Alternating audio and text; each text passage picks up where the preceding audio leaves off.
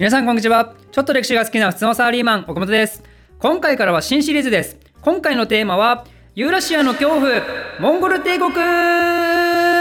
今回のテーマもチャンネルメンバーの方による投票によって決めさせていただきました。ということで、今回はあの泣く子も黙るモンゴル帝国についてですね、モンゴル帝国は13世紀から14世紀頃にユーラシアに現れた巨大帝国で、一つの大陸における大きさで言うと、文字通り史上最大ですね。ユーラシアっていうのは世界史において間違いなく中心の大陸で、その大陸の大部分を支配下に入れたというところで言うと、この帝国がもたらした歴史的な影響っていうのは本当に大きなものがあります。で、ユーラシアの中央部分っていうのは、そんなモンゴル人なんかの遊牧民の世界なんですけど、遊牧民っていうのは、その性質上社会や文化がそれほど高度化しないんで、そのために文字を持たない人たちが多かったんですよね。なんで、中央ユーラシアの歴史ってかなりあやふやで、曇りがかってるようなイメージなんですけど、その曇ったのが真ん中にあって、ユーラシアの西はイスラムやキリスト圏、ユーラシアの東は中華圏みたいなそれぞれ独立で存在していたのが突如としてモンゴル帝国っていうのが現れたことで中央ユーラシアの曇りがかったのがバッと吹き払われて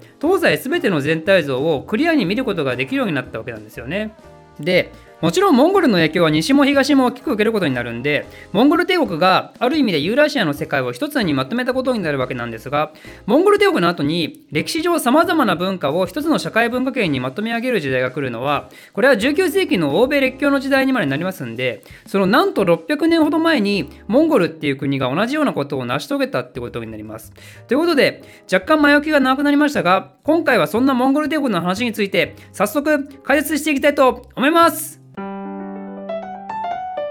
じゃあ今回1回目何を話すかというと、モンゴル帝国のシリーズと言いながらですね、最初に言っておくと今回はモンゴルは出てこないです。今回はまずその前の主に中央ユーラシア世界の歴史についてですね、超ざっくり説明していきたいと思います。今回はですね、いろんな国やいろんな民族が矢継ぎ早に登場しては消えてくんで、まあ、正直あんま頑張って覚えようとしないでいいと思います。まあ、学生さんは覚えた方がいいですけどね、今回の動画の目的は、中央ユーラシア世界ってなんかやばいんだなっていう、混沌としてんだなっていう、ただそれだけを感じ取っていただければ、それで今回の動画の目標達成ですんで、なんで今回はいつもより流し気味で聞いてもらってもいいかなと思ってます。ということで、まずそんな遊牧民たちが活躍するユーラシアっていう大陸の特徴ですけど、これは乾燥してる地域が多いということがあります。大陸の外側は湿度があることが多いんですけど、一度大陸の中に入っていくと、なんだかすごく乾いているんですよね。例えば中国文明が発展する黄河近辺もとても乾いていて、でも中国人はそこに定住して、基本的に農耕に頼った生活を始めていくことになるんで、なんで非常に不安定な生活を送るということになります。中国には10年休館っていう言葉があるらしくて、これは10年のうち9年は干ばつですよっていう意味らしいですね。まあ、そこまでは極端な気もするんですけど、でもそのぐらい不安定な中、生活をしてきたのが中国の家屋の人たちだったってことですね。だから王朝の滅亡っていうのも、その干ばつから来る社会不安に紐づくものがあったりして、中国史を語る上では、ユーラシアの乾燥した気候は切っても切り離せないものであると。でも乾燥しながらでも、まだ農耕ができたのが中国の世界であって、それより北になると、さらにに乾燥がひどくて農耕が不可能な理由が出てきます。そこで生活をしていた人たちが、今回の主役である遊牧民たちですね。ユーラシアの歴史を文字通り引っ掛け回した連中です。遊牧民の歴史はいつ始まったのかっていうのはあまりよく分かってないんですけど、少なくとも農耕民よりも新しく誕生したってことは分かっています。ユーラシアの様々な国を恐怖に陥れた遊牧民たちっていうのは、それはみんなやっぱ馬乗ってるイメージだと思いますけど、でも馬が家畜化されたのって、紀元前2000年から3000年期ぐらいのことなんで、実はそそこまで古くはないんですね。しかも最初に馬が家畜化された時っていうのは、いきなり馬に乗ることもしないで細々暮らしてたんですよ。それが戦力としてカウントされ出すのが、だいたい紀元前2000年頃。それでも最初はいきなり馬に乗るわけではなくて、主に古代の戦車としての役割ですね。それが始まったのが、西アジアのヒクソスっていう集団によるもんです。ただそういう使い方も結局広いところしか使えないとか、小回り引けないとかいろいろ不便なんで、だんだんと、これ馬に直接乗った方が早いんじゃねってなるわけですよ。で、その結果、馬に乗るためのバグが登場し始めるのが、紀元前1500年から紀元前1000年ほど。道具がだんだんと改良されていって、次第に遊牧民なら誰でも馬に乗れるような文化が広まります。馬っていうのは、現代の車のようなもんですから、馬に乗って自由に移動ができるようになったっていうのは、当時の人たちからしたら革命的な出来事なんですね。その結果、移動の範囲が増えて活動量域が格段に上がって、紀元前800年頃になると、遊牧騎馬社会っていうものが形成されるようになります。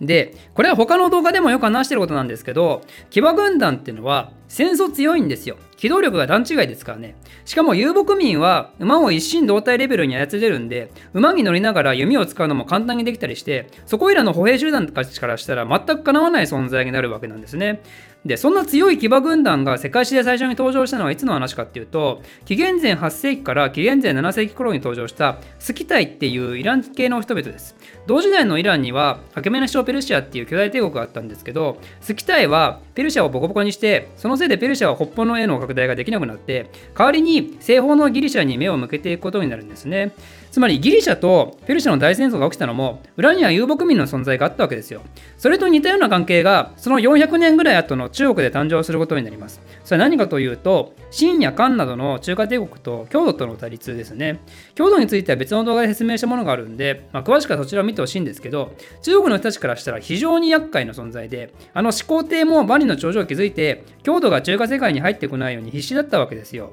郷土っていうのは民族の名前でもあり国家の名前でもあるわけで郷土帝国っていうとその国の中心は郷土の人たちによって運営されていたんだけどもその支配下には郷土以外のさまざまな部族集団がいてそういう大小さまざまな集団が大きな力のもと緩やかにまとまった結果ユーラシアの東部に一大遊牧国家が誕生することになったと。で、郷土の特徴としては、あの遊牧集団のうち10機、100機、1000機ごとにリーダーがいて、その上にさらに24人のスーパーリーダーたちがいますと。で国家全体としては郷土帝国の王である善雨が中央を管理してその子供の王子たちが東部と西部を管理して先ほどの24人のリーダーたちはそれらのいずれかに属するっていう構成なんですね。これらのように小集団から大集団までリーダーがいるっていうことと集団を中央と東西に大きく3つに分けるっていう構成はですね後の遊牧国家のほとんどの全てに共通して見られるというものになりますね。でそんな強度ってのは秦と漢相手にバチバチに戦いまくったんですけど1世紀にもなるとさすがに閉してしまって内乱なんかもあって国がバラバラになります。そんでもって中華世界も漢が滅んで三国時代も終わって午後16国時代っていう大混乱期に突入するんですが、まあ、つまりこれによって遊牧民の世界も中華世界もぐっちゃぐちゃになってしまうわけなんですね。そんな中モンゴル高原でまた勢力をつけてきたのが戦費っていう人たち。モンゴル系、まあ、もしくはトルコ系と言われますね。この人たちが成長してそしてついには家屋を統一して北魏っていう国を建国するにまで至ります。つまり遊牧民世界から中華世界へ転生したのが戦費であったと。簡単に言うと。となると今度はそのの戦費がもともといた場所にまた別の集団が登場することになってそれが従前って呼ばれる人たち。従前のリーダーは自分のことをカガンと称してこれが後のトルコ・モンゴル系の君主がこの称号を継続して使うことになっていきます。あの藩とか漢とかこれはこのカガンから来ているわけなんですね。で5世紀末頃になると従前からトルコ系遊牧民の公社族が離れてまた独立国家を作ったりさらに西にはイラン系を中心としたエフタルって遊牧国家が成立したり遊牧民国家も入り乱れ始めるのはこの時代ですね。なんで、この時は東からモンゴル系って言われる従前、真ん中にトルコ系の校舎、そしてイラン系のエフタルっていう遊牧三国時代なわけですよ。だけどこの状態もそんな長く続かなくて、6世紀半ばになるとこれらの国は消えていって、今度は特決っていうトルコの一大遊牧国家が出現することになります。トルコっていうのは、まあ、今はアナトリアにある国なんでなかなかイメージ湧かないかもですけどもともとは東アジアの方にいた人たちですからね、まあ、ここら辺はあの以前別の動画のあの民族から見る世界シリーズで解説してるんで、まあ、気になる方はそちらをご覧ください。でそんな特決はもともと従前の手下だったんですけど下克上を果たして大成長したんですね。でもこの国家も結局は緩やかな連合体なだけなんで建国してからわずか30年ほどですぐに粉々になります。特決は東特決と西特決に分裂してその頃は逆に中華世界は隋や唐といった統一国家が登場したことで力関係逆転してそして特決は唐に屈服する形となるわけなんですけど最終的にはウイグル族を中心としたトルコ系民族によって倒されることになります。それでその10年後中華世界に大激震が走ることになります。何が起きたかというと東朝に対して安禄山と獅子鳴っていう人物が反乱を起こしたんですね。これを2人の名前を取って安氏の乱と言います。これは中華市場でも超大規模な内乱だったみたいで、死者数で言うと、第一次大戦レベルとかなんとか、まあ本当かどうか分かりませんが、そんなクソやばい安氏の乱を鎮圧するのに、東朝を助けたのがこれまたウイグルなんですね。でもそのウイグルもそのまま安定することをかなわず、今度はキルギス族に襲われて離散することになって、その離散したウイグル人たちちによってまた小国家が作られることになるんですけどその中でも有名なもので言うと例えば天山ウイグル王国っていうものがありますね。でそんなウイグル人たちの移動に押される形でまたユーラシア内での歴史的な大移動を引き起こされることになるわけですよ。具体的にはトルコ系の人たちが西側に押し出されることになってその逆にイスラーム勢力が潰されて今度は東側にやってくるっていう。もう文化も民族も宗教もごっちゃごちゃになってくるわけですね。中央ユーラシア世界は。その移動の結果起こった国がカラハン朝っていうトルコ系イスラム王朝ですね。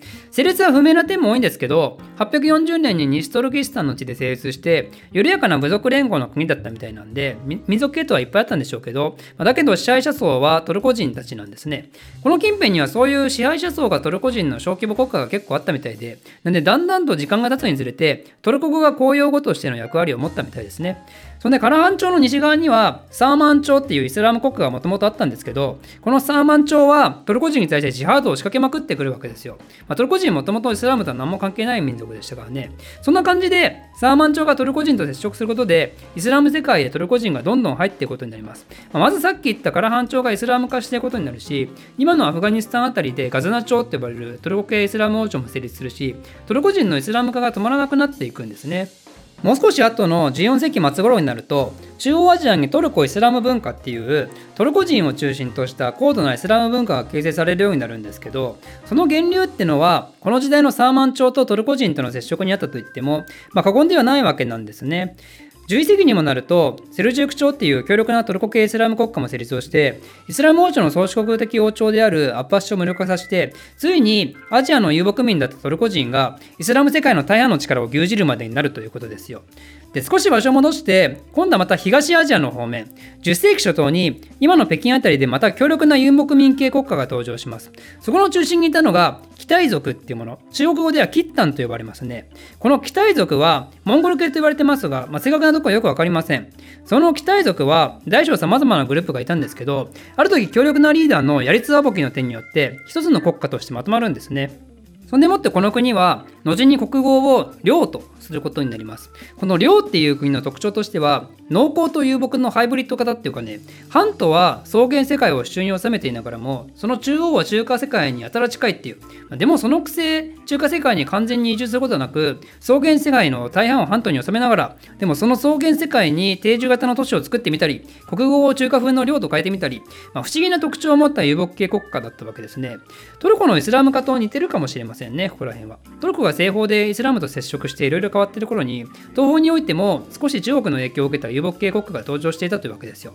領が登場した後には近くにこれまた多民族系国家の聖火っていう国ができてこの辺りにはカラハン朝天山ウイグル王国聖火宋高麗といった国が並んでいたわけですけど、まあ、一番武力を持って影響力があったのはその中でも領であったのは間違いないと。